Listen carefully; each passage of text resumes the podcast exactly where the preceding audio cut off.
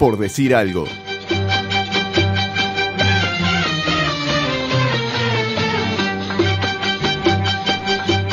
¿Y de qué parte del mundo viene esta música más precisamente?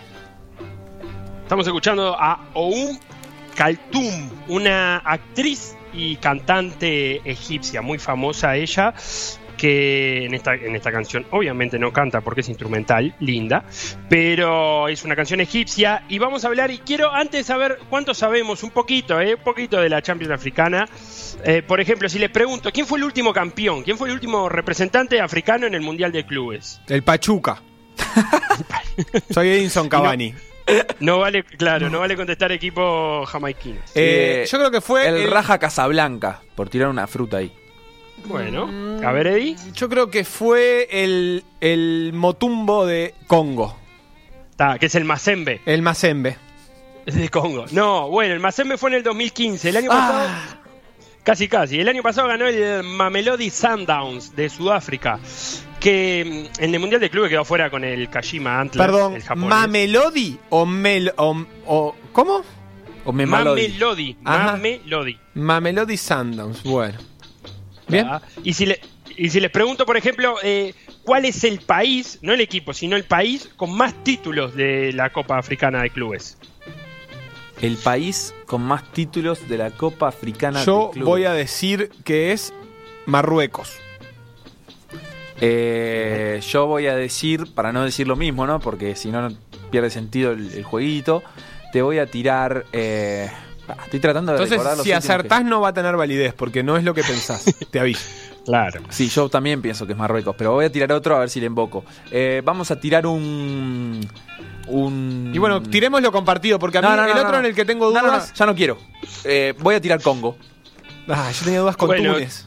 Estuvo más cerca Facundo. Bien, porque, eh, es que el Congo es, el, es Gané. el segundo país más ganador con seis títulos, Tomá cinco del Mazembe. Andá uno llevando, me Vita quisiste Club, distraer. Pero, pero el país con más títulos es Egipto, por bastante Ah. luz, ¿eh? 14 títulos. O sea que. Geográficamente y espiritualmente tengo razón yo, en realidad. No, o sea que la, la digamos, eh, la hegemonía que tiene Egipto en, en Copa Africana de Naciones, que n- jamás ha podido traducir en clasificaciones a, a mundiales, porque, porque no, es, no es una, jamás. y si no es una habitual de los mundiales, por más que, que- que pueda estar muy cerca o clasificar. eh, no digas jamás hablando del mundo árabe. Está bien. Es una Y frase que se dice mucho. se, se traduce, a nivel, se traduce a nivel de clubes en eh, la Champions. Sí, humor palestino de Sí, sí, Eh, sí, se traduce y mucho porque tienen 14 títulos los egipcios, 6 títulos los equipos del Congo y 5 títulos los de Marruecos, Argelia y Camerún. Con bastante luz eh, lo- los equipos egipcios que son el Al Ahly, que es uno de los finalistas y de los que vamos a hablar, tiene 8 títulos, el equipo más ganador del continente africano, y después tenemos el Zamalek, que es el clásico rival del Al Ahly, que tiene 5, y bueno, después el Ismaili con 1. Pero no estamos Pero vamos a aquí hablar- para hablar de cuántos títulos tiene alguien. ¿No? No, no, vamos a presentar a los equipos. Se jugó ya la final de ida. Yo sé que ustedes siguen mucho el fútbol africano, pero ya se jugó la final de ida de, la Copa Africana, que tuvo como empate 1 a 1 al Wydad de Casablanca, y vamos a empezar con ese equipo a presentarlo, y el Al Ahly del Cairo. El Wydad y, y viene a cuento de lo que estábamos escuchando, porque lo que estamos escuchando es una canción, como decíamos, eh, de, de una actriz y cantante egipcia, que aparece en una película que a que no adivinan cómo se llama la película. Widad. Widad, exactamente. Y así le pusieron al equipo marroquí que nace en 1937, que el nombre completo es Widad Athletic Club, y que nace con una historia particular que involucra el uso de piscinas, así como lo escuchan. A ver. Antes de, antes, antes de la independencia marroquí, en 1956, que se independiza de, de Francia, el puerto de, de Casablanca, de la ciudad, de la capital marroquí, estaba rodeado por una buena cantidad de, de piscinas para recrearse, ¿no? Como quien va a una piscina pública. Claro, porque era Sí. como la zona de veraneo. Y po- sí, y era, ahí va. Imaginémonos que en la zona de la ciudad vieja eh, hay piscinas porque eh, la gente iba a veranearse y aparte quedaba cerca de la playa y demás. El tema es que para hacer uso de esas piscinas había que pertenecer a un club. Y los clubes en ese momento eran manejados y administrados por europeos. O sea, había una cuestión de racismo por el medio. Sí, sí, por, en un principio los europeos dejaron entrar a, a cierta cantidad de población local, pero a partir del 36 había tantos marroquíes, judíos y musulmanes eh, haciendo uso de las piscinas que los eu- europeos empezaron a echar gente de los clubes. ¿tá? Porque no eran, no eran épocas de, de tolerancias eh, en los años 30. Y de esos expulsados surgió la idea de armar su propio club, para no estar dependiendo de las vicisitudes de los europeos. Así que este Y- es el club de los desplazados. Claro, nace en realidad como club más bien criollo de Marruecos, que ahí nace el Huidad, porque nace fundado por marroquíes, también por judíos, y, a lo primero que jugaron fue el waterpolo, justamente, por esto de usar las piscinas. El fútbol y el básquetbol vendrían después. Y el nombre, como decíamos, responde porque en una de estas historias que tanto le gustan a Lady, que eh, responden más a la falta de ideas que a una idea romántica, digamos, Sí. En A una de esas reuniones previas, mientras fumaban una gilla, tomaban un té, eso que se hace en Marruecos, eh, y conversaban el tema del armado del club, parece que uno de los de, de lo que estaba ahí, de los asistentes, llegó tarde porque venía del cine de ver justamente esta película, Huidad, que en, en español significa amor, así que el equipo se llama Amor. Menos Era- mal que no, que no venía de ver, no sé, lo que el viento se llevó. O la pistola desnuda. O la pistola desnuda. La pistola desnuda Athletic Club. Tremendo. Pero, Y pero es un cierre sí. precioso para esta historia de desplazados que deciden juntarse en un club criollo y le terminan poniendo amor. Me parece genial. El amor. bien, Aparte, el- el club aparte amor. como, como club este criollo, durante la década del 40 y los 50, eh, los partidos de, del Huidad eran la excusa para manifestarse a favor de la independencia marroquí y particularmente para poder ondar, ondear la bandera marroquí en vez de la francesa, ¿no? Claro. Ya te digo que soy hincha de este cuadro el domingo, ¿eh? Está, sos hincha de este cuadro el sábado. El sábado. El sábado que juegan la vuelta en Casablanca, Juan, en el Mohamed V de Casablanca. Este es el Huidad, que salió campeón de África en el 92 y que recién volvió a jugar una final en el 2011. Y que si quieren, escuchamos un poquito de su himno para cerrar la presentación del equipo marroquí. ¿Para qué me paro para escuchar el himno de mi cuadro?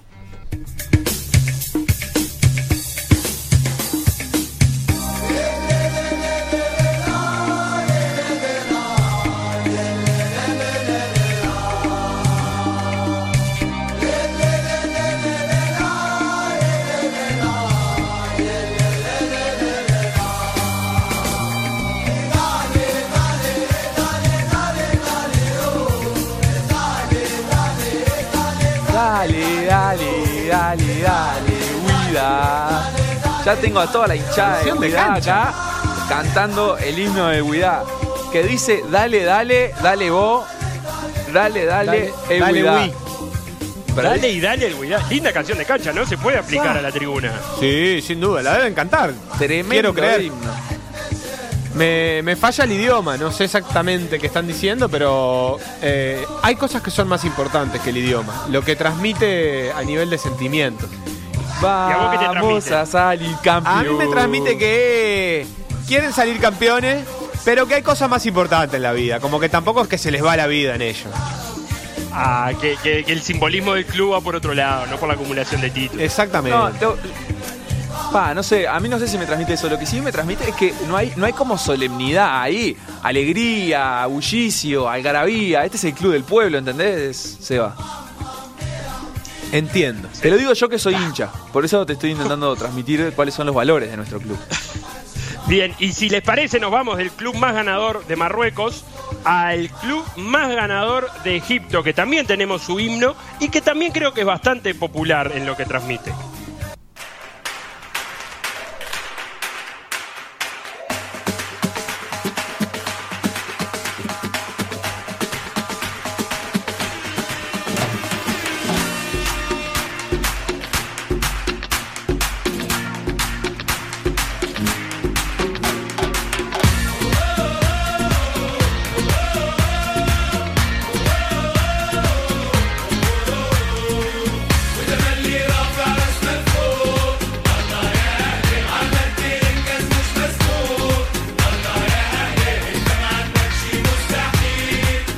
Mulatas de fuego Sí, se retiran del estudio. saludar- Chao, Gurisa, muchas gracias. Eh, mientras ellas abandonan el estudio, nos podemos meter a hablar de la Lali que tiene este himno que empezó parecía el de la, la escuela de Samba Unidos de Atiyuca o algo de eso.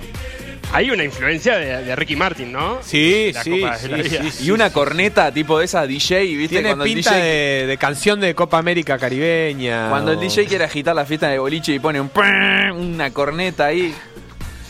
Exacto, ahí tenemos a la Lagli, a la- al himno de la Lagli. Debo decir que me gusta equipo. mucho también, ¿eh?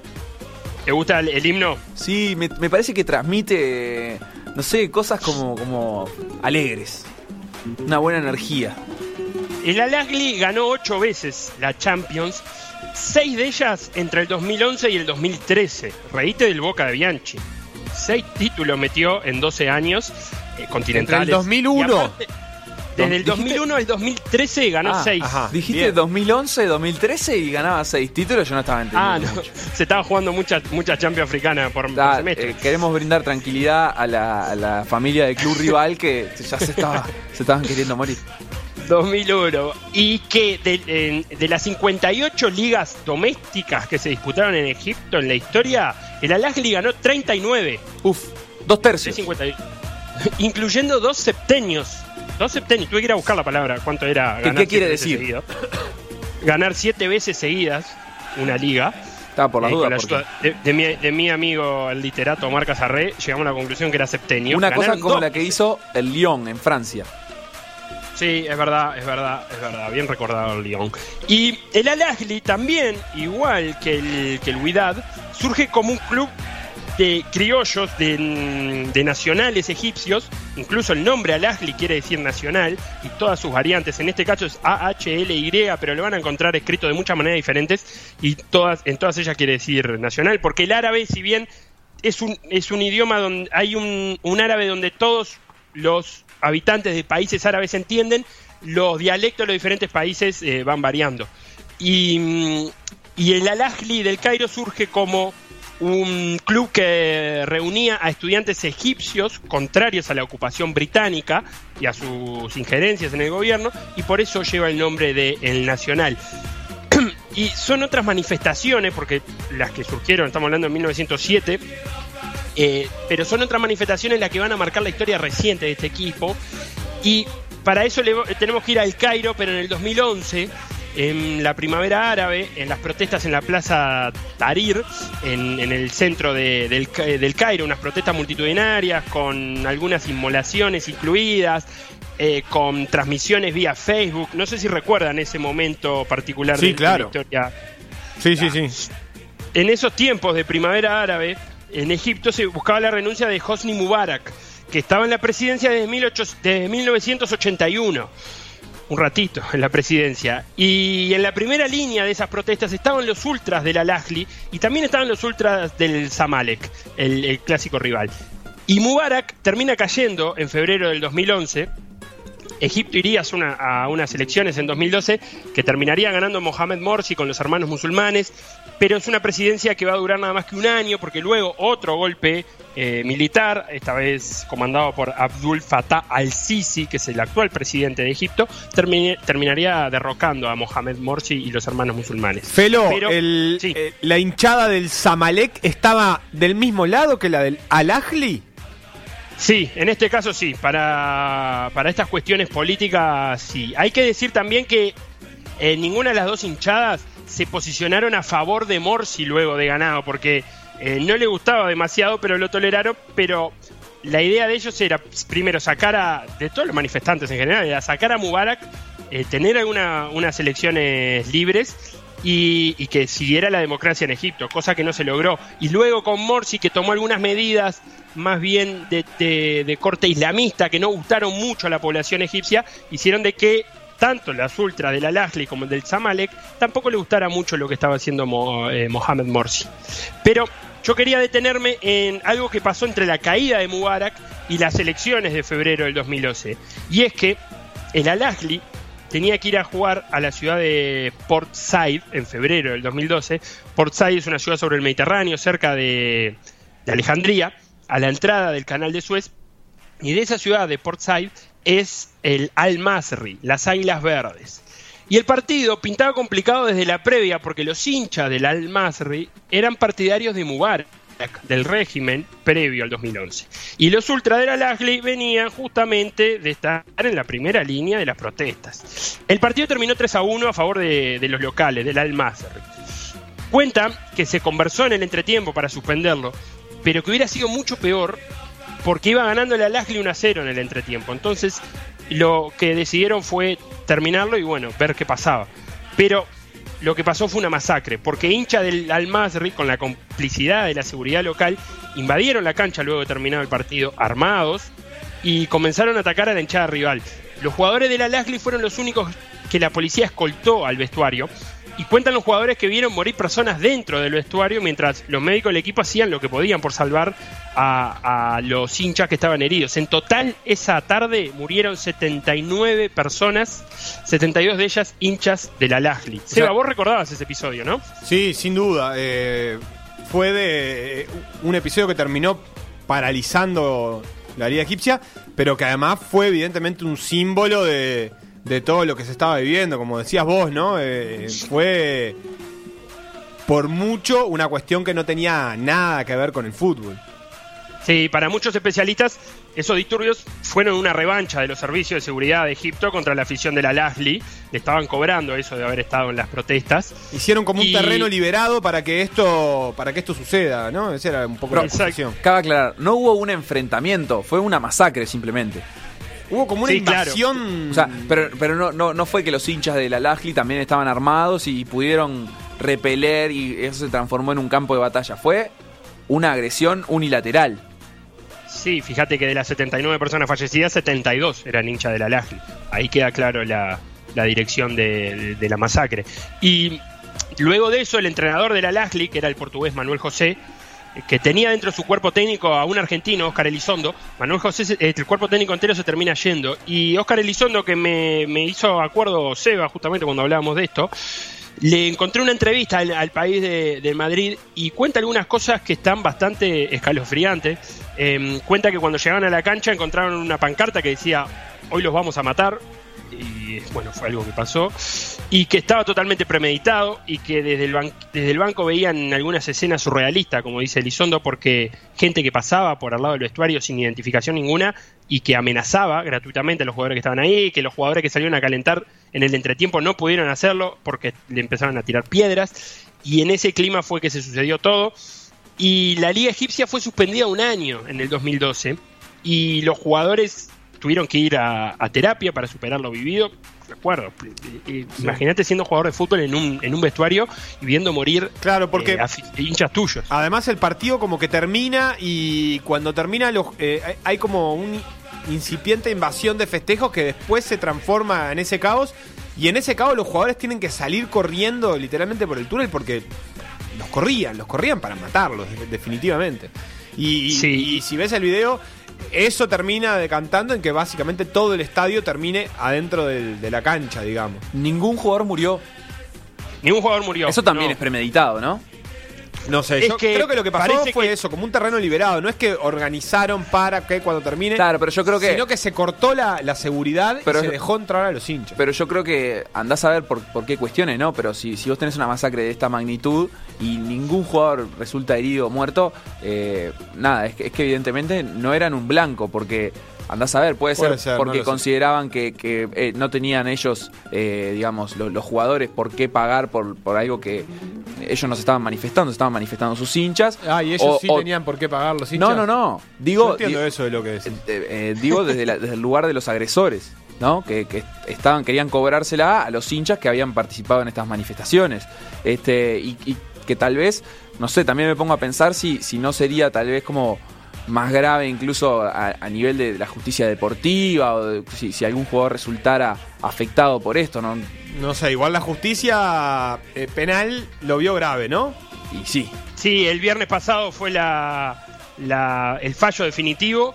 Eh, le tengo que agradecer a Ahmed de, de Egipto que me, que me pasaba esta noticia, donde sentenciaron a muerte a 11 personas por este hecho, más algunas otras sentencias, pero, pero fueron sentenciados a muerte 11 de las personas que, que la justicia encontró culpable de, de esta masacre.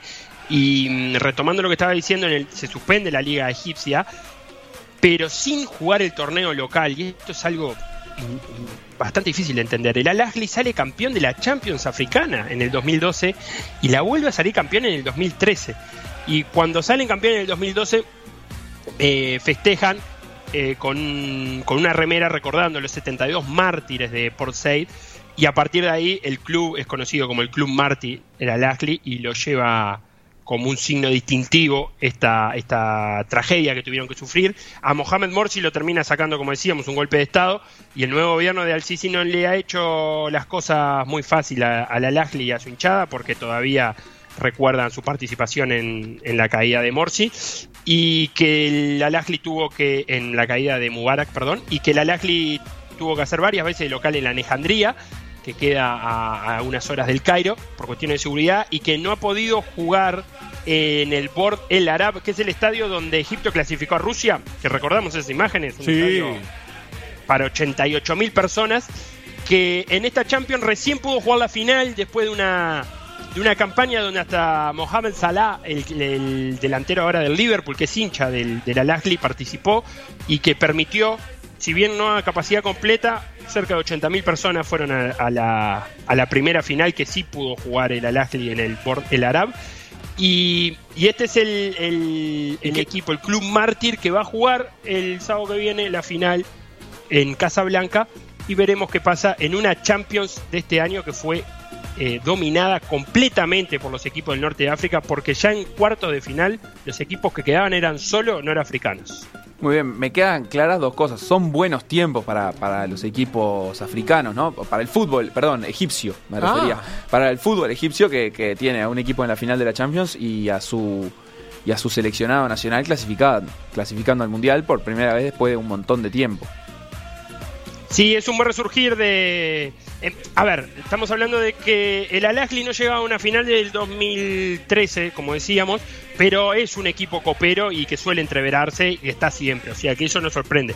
Lo que sí es, lo que sí sorprende es lo que ha hecho Héctor Cooper con la selección egipcia, que es en muy poco tiempo poner- ponerlo en la final de la Copa Africana, que hacía mucho que no pasaba, la Copa de Naciones de África, y eh, meterlo en un mundial que no lo hacía desde 1990. Felo, de todas maneras, Sí. ah, capaz que me perdí un poco. El partido que se jugó fue el que se jugó en Egipto ya. Sí, O sea que ya no, El ya no hizo pesar su localía, digamos. No, ganó 1 a 1 y hay una Ganó imagen- 1 a ver, 1, precioso. Estamos hablando, ganó 1 a 1, eh, empató 1 a 1. Estamos hablando del Al-Ahly, es un club que tiene unos 40 millones de hinchas. O sea que todo lo que haga el Al-Ahly es grande. Y ahora anda circulando en la vuelta un, un video sobre la despedida que le hicieron los hinchas cuando fueron al último entrenamiento previo a irse a Casablanca. Y claro, juntaron 20.000 hinchas, 20.000 hinchas entrando en la cancha de entrenamiento del Al-Ahly para, Es, para es despedirlo. mágico. Es mágico, es mágico porque en un momento, como que tímidamente los hinchas van entrando y terminan como haciendo un círculo, ¿no? Felo, medio como un círculo alrededor de los jugadores. Como manteniendo una distancia prudencial y, y aplaudiéndolos. Es, es increíble. Y en ese encuentro de ida no, no hubo nin- digamos, ningún disturbio, ningún problema eh, de corte político. Esto que decías vos, de que les permitieron para este partido casi que llenar un estadio, que es algo que no, no les permiten a menudo.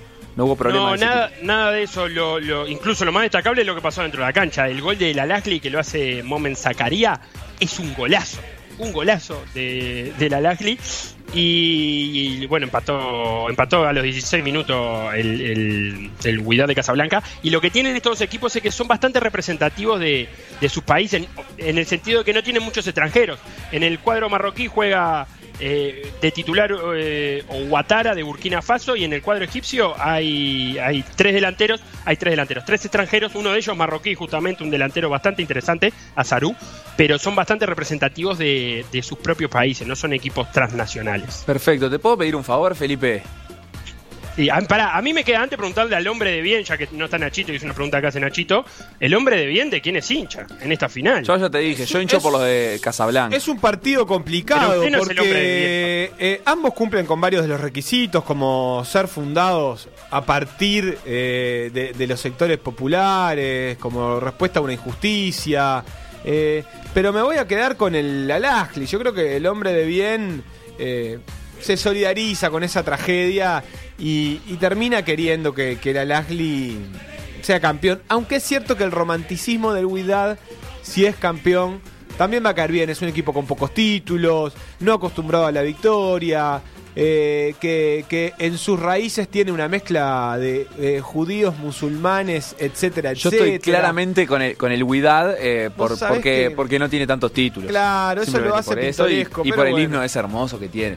Este, Felipe, ¿Sabés tam- qué me queda? Lo único que me queda es esto, en esto de la invasión, eh, cómo hay, hay como una delgada línea ahí, porque es como que si habilitamos y festejamos que cuando las cosas están bien, el hincha sea hiper protagonista, un poco también le estamos diciendo que cuando está mal también tiene derecho a, a- a- ser protagonista, ¿no?